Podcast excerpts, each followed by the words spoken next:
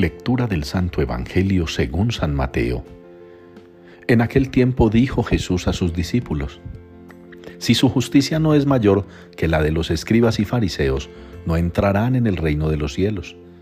Han oído que se dijo a los antiguos, no matarás, y el que mate será reo de juicio. Pero yo les digo, todo el que se deja llevar de la cólera contra su hermano será procesado.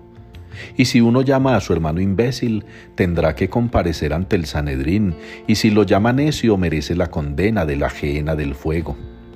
Por tanto, si cuando vas a presentar tu ofrenda sobre el altar, te acuerdas allí mismo de que tu hermano tiene quejas contra ti, deja allí tu ofrenda ante el altar y vete primero a reconciliarte con tu hermano, y entonces vuelve a presentar tu ofrenda.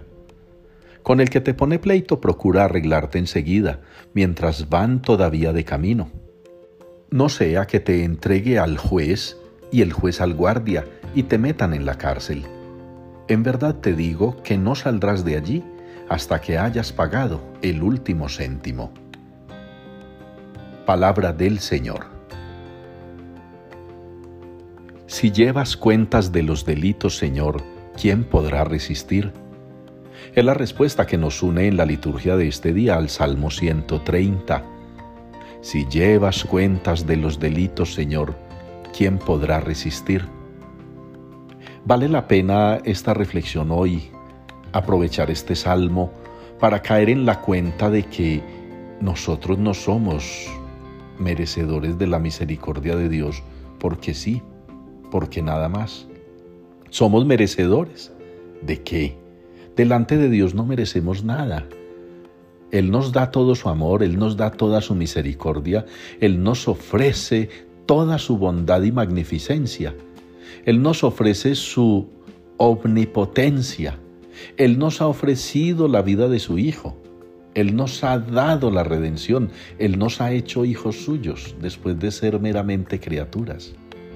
Pero no merecemos nada delante de Él que hacemos buenas obras para merecer tal cosa, que hacemos obras de misericordia para merecer tal otra, que nos portamos bien para merecer, no hermanos. No se trata de merecimientos, porque bien el Salmo hoy nos lo recuerda. Si llevas cuentas de los delitos, Señor, ¿quién podrá resistir? ¿Qué tal que el Señor nos tratara como merecen nuestros pecados? Basta revisar la primera lectura del día de hoy. Basta revisar el Evangelio. No hay que repetirlos. El Salmo lo conjuga todo, lo reúne todo y lo sintetiza en esa respuesta. Queridos hermanos todos, comportémonos a la altura de Dios, vivamos a la altura de Jesucristo, porque el perdón y la misericordia no son cuestiones de merecimiento, son cuestión de amor puro, de amor misericordioso del Padre por nosotros, que no nos cuenta nuestros delitos, ni nos trata como merecen nuestros pecados.